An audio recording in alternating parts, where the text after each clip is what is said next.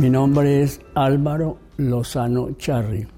Soy colombiano, nacido en la capital de la República, Bogotá. Tengo 86 años de edad.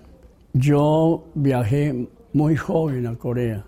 Yo iba a cumplir 18 años cuando viajé a Corea, me vine para Corea. Me han hecho muchas las preguntas de que cuál fue el motivo, la razón de por qué yo llegué a Corea. Pero son cosas del destino y yo siempre he dicho que del destino nadie huye. Un vecino, un amigo, me invitó a que lo fuera a acompañar al otro día a la escuela militar porque se iba para Corea. Yo le dije que, bueno, yo lo acompañaba, que si él me daba lo del transporte, yo lo acompañaba. Y resulta que cuando llegamos allá, me metieron a mí también al ejército. A la media hora ya estaba en el ejército, ya me estaban uniformando y todo. No estaba dentro de mis proyectos, pero yo me puse feliz. Pero al otro día me llamaron del comando por los parlantes, soldado Lozano, presentarse al comando. Y yo fui al comando, me dijo el del capitán, vaya al comando que lo necesita.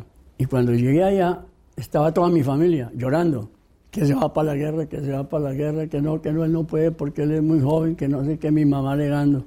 Cuando el coronel comandante de la escuela Manuel Agüelo G., un militar muy rígido, me dijo delante de mi mamá, soldado, ¿usted quiere irse para su casa o quiere irse para Corea?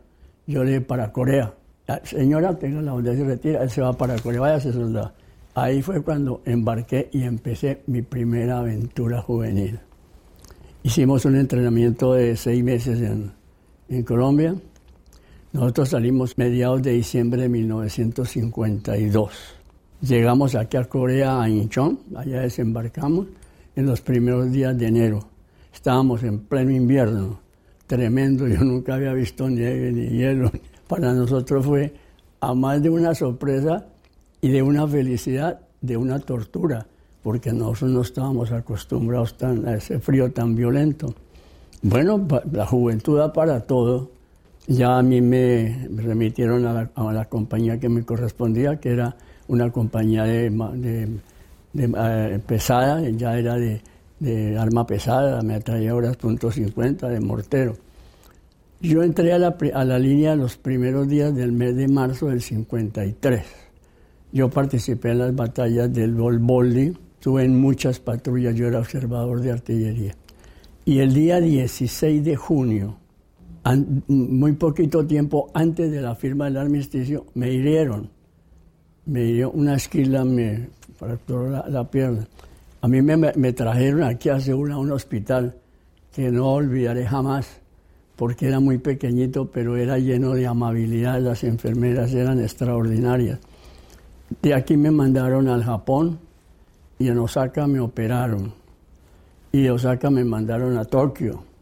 Y de Tokio me mandaron a San Francisco en Estados Unidos de San Francisco me mandaron a San Antonio Texas y luego llegué a, llegué a mi país. ¿Cómo llegué a mi, país? Hecho hombre. Me fui niño, en todo el sentido de la palabra, y regresé hombre, con valores inmensos de la vida, porque aprendí lo que son los sacrificios, ver la gente. Mire, yo hoy aquí en Seúl, hay escenas que todavía no puedo borrarlas de mi mente niños llorando, mm, pidiendo, señoras, era una tragedia y era una destrucción. Eso yo creo que a todos los veteranos nos quedó grabado para el resto de, la vida. Anteriormente ha comentado que ha visto cosas a niños, una, una escena, unas imágenes muy tristes también. Eh, ¿Cómo fue la, primera imagen de Corea que, que ha visto? Fue muy, fue muy impactante también. ¿Por qué? Porque como estábamos en plena guerra, nosotros desembarcamos en Inchón. Y yo me acuerdo perfectamente cuando llegamos esa noche, no había luz, todo era en tinieblas. Nos llevaron a unos dormitorios rústicos de madera, provisionales. Allá nos tocó pasar la primera noche, casi me muero del frío, porque nosotros llegamos en, en invierno y no íbamos preparados para aguantar. Ese día nos enfermamos, casi todo el batallón se enfermó del frío y la oscuridad pues yo vi, una cosa dantesca, increíble, de susto, de miedo, de expectativa.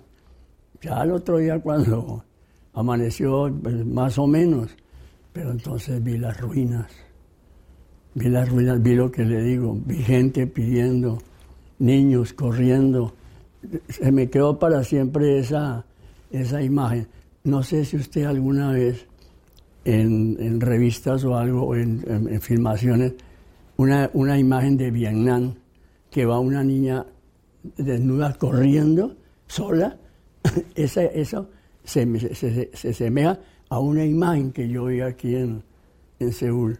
Y crea que me, créame que me quedó grabada para siempre. Se hirió y luego se fue a Tokio. Sí, me habían herido muy temprano y me llevaron muy tarde. Entonces yo había sangrado mucho, yo iba muy mal.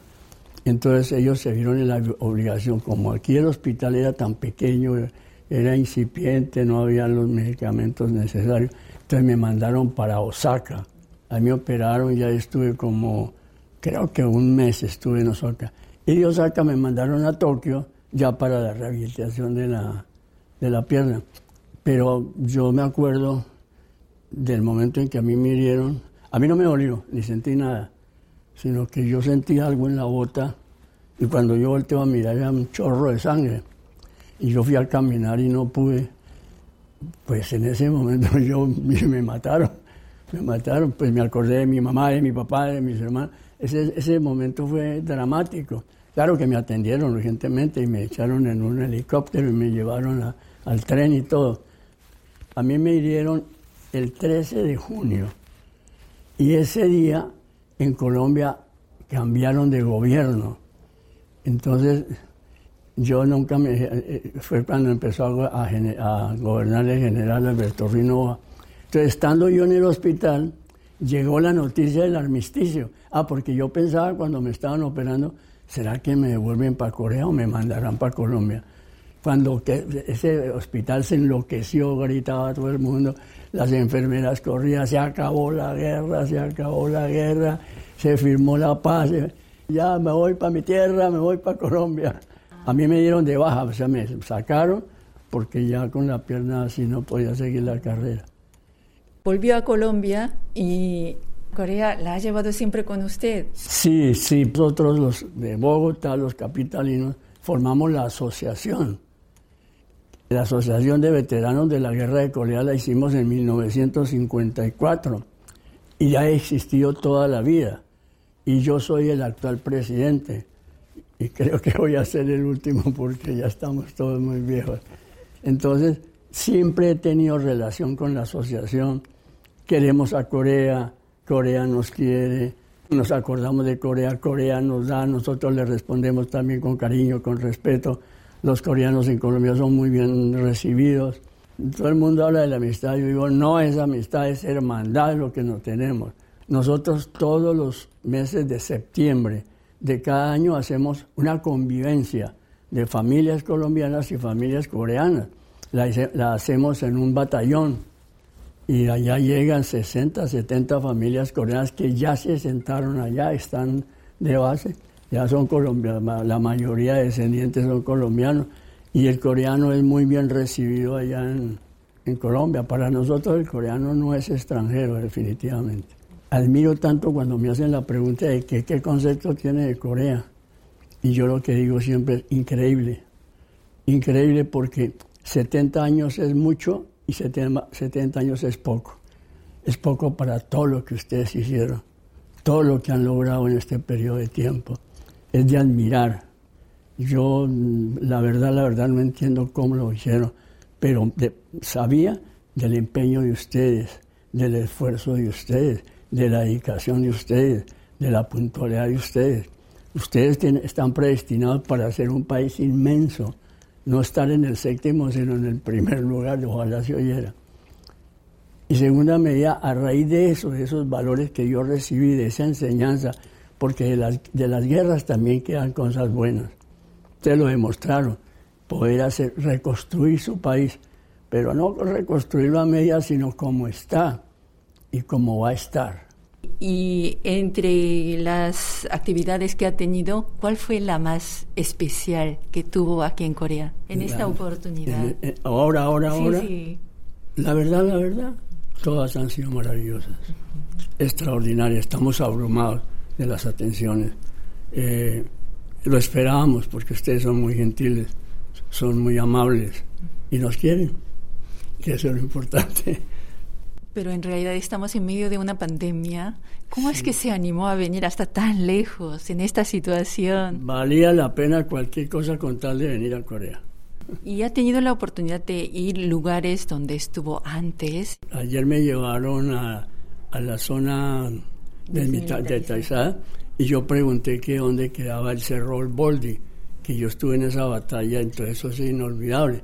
Entonces me señalaron que para ese lado entonces cogí unos binóculos y me puse a mirar, pero yo no vi nada. Yo vi fue lo, lo de mi cabeza, dije que cómo era posible que yo hacía 68 años había estado ahí y todavía me recuerde tan claramente lo que pasó. Tengo entendido que también ha tenido la oportunidad de reunirse con veteranos coreanos, con otros veteranos que han participado en la guerra de Corea. ¿De qué hablaron? Sí, ayer, ayer, ayer fue una reunión con dos veteranos que estuvieron en el, mismo, en el mismo tiempo de nosotros. No nos conocimos personalmente, pero vivimos lo que era la guerra. Es que hubo una época que la guerra fue muy fuerte, que fue el principio del año 53. Fue cuando la batalla del 180, del 400, el Olboldi. Fue muy pesada la guerra de esos seis meses, violenta, fue violenta. Entonces, eso no se olvida. Eso no se olvida. Y eh, yo creo que eso quedó grabado para siempre y estar ahí. Pero para mí personalmente, no sé, a alguien lo haya afectado. Hay, alguien dice que, hay una situación, una enfermedad que se llama, mm, bueno, es de terror, digamos, de lo pasado. No, yo no, pues estuve, sí, pasé malos ratos, me hirieron, pero tal vez yo diría, pues a, eso vine, a, lo que fuera. Entonces hablaron del pasado, de los hechos. No, pero no, podemos hablar porque estábamos media hora y ya no nos acordamos de las señas ni nada. Además, el, veterano que estaba ahí, que más hablaba, estaba sordo. Entonces, menos, no. No, abrazo. Con un abrazo se dice todo. Por último, ¿algún mensaje, algo que quiera decir a los coreanos?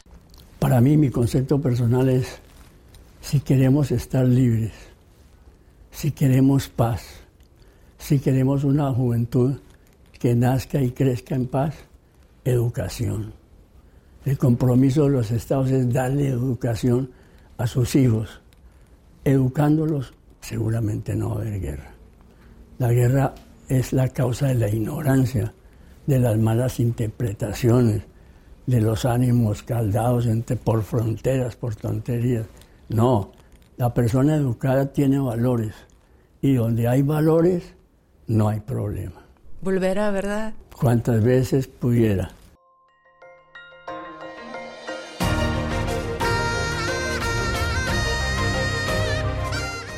Acaban de escuchar el podcast de KBS World Radio. Hay muchos más contenidos en wall.kbs.co.kr barra Spanish. Gracias por seguir en sintonía.